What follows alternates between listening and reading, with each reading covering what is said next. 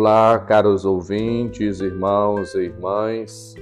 Abramos os nossos corações e nossos ouvidos para fazermos o encontro com a palavra de vida e salvação e nos deixarmos orientar e capacitar pelo Senhor. E para quem ficará o que tu acumulaste?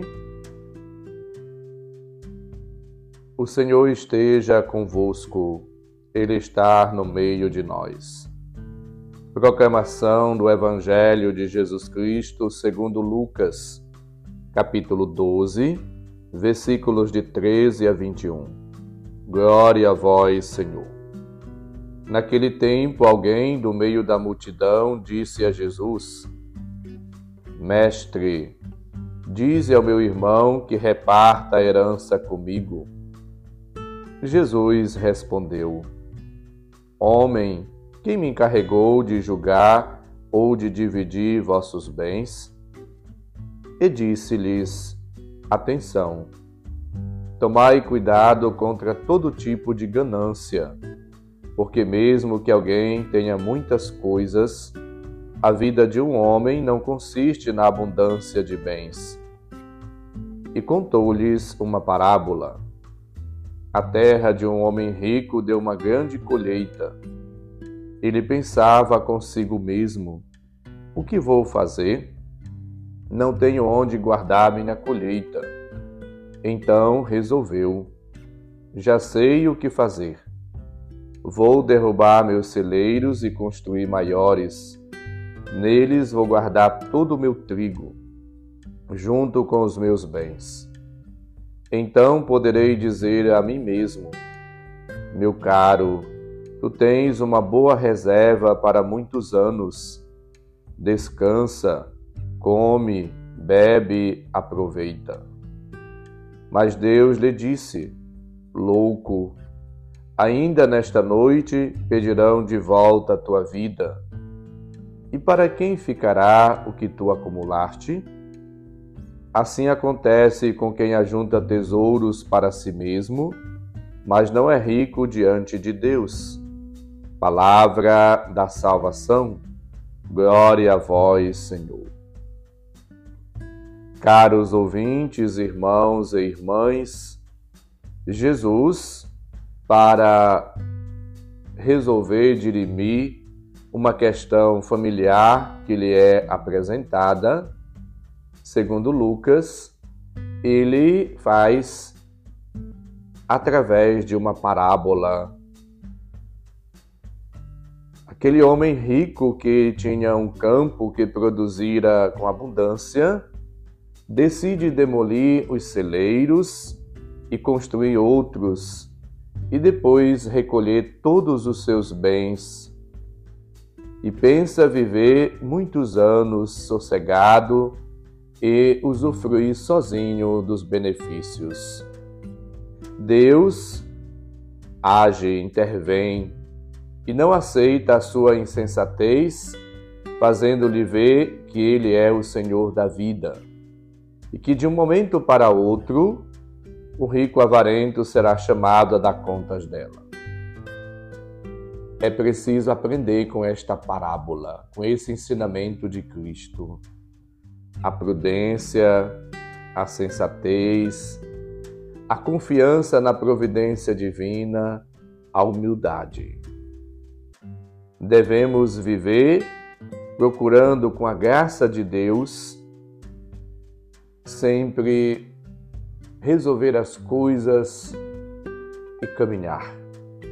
O texto termina com uma afirmação sapiencial muito forte.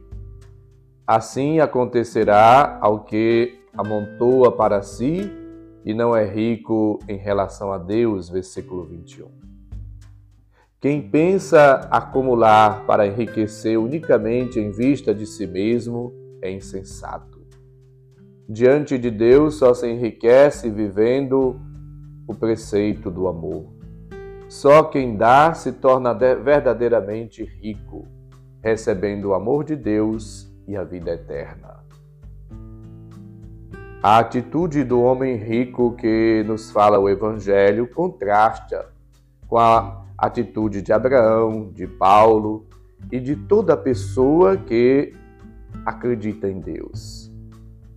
O homem que confia e espera e põe toda a sua vida aos cuidados de Deus e aguarda e confia na providência divina, fundamenta a sua vida na fé, na confiança em Deus e não nos bens terrenos. É preciso, portanto, abandonar a usura, a busca desenfreada pelos bens, a ganância. É preciso confiar em Deus, esperar nele e pôr toda a sua vida e a nossa esperança em Deus. É preciso, portanto, aprender com a palavra de Deus. Colocar toda a nossa vida, a nossa, o nosso coração, nosso ser em Deus. Jesus, mostra que é Abraão e todos aqueles que adotam atitude de confiança supera o egoísmo, a insensatez. O verdadeiro tesouro do homem está na sua relação com Deus e na escuta confiante e obediente da sua palavra. Assim, vivendo unidos a Cristo no seu amor, somos chamados cada dia a crescer. A crescer na intimidade, na fidelidade, na experiência de fé, na vocação e na vida missionária, no dia a dia. Peçamos, portanto, a Deus a graça da compreensão do sentido da vida. E que tudo o que fizermos daqui para frente possamos fazer com o coração centrado, alicerçado, fundamentado em Deus, no seu amor.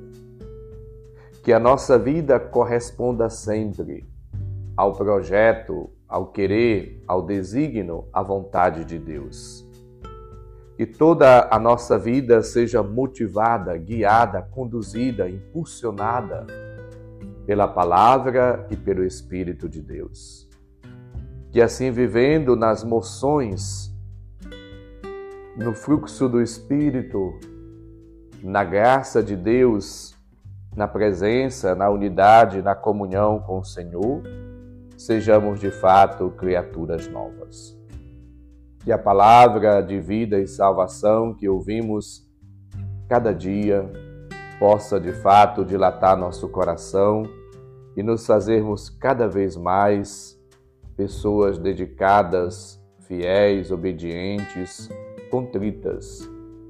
E que vivendo na presença de Deus, com prudência, com sensatez, com humildade, com simplicidade, colocando nele toda a nossa vida e as nossas preocupações, possamos dar testemunho de uma vida cristã autêntica.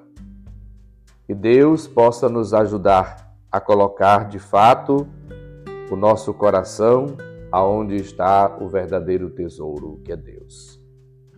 Supliquemos o auxílio, a graça, o amor, a bênção de Deus para que, vivendo assim uma vida doada, entregue, oferecida ao Senhor, na prática do bem, no amor ao próximo, possamos cumprir a nossa vida e a nossa missão com amor, com alegria, com prudência, com sensatez.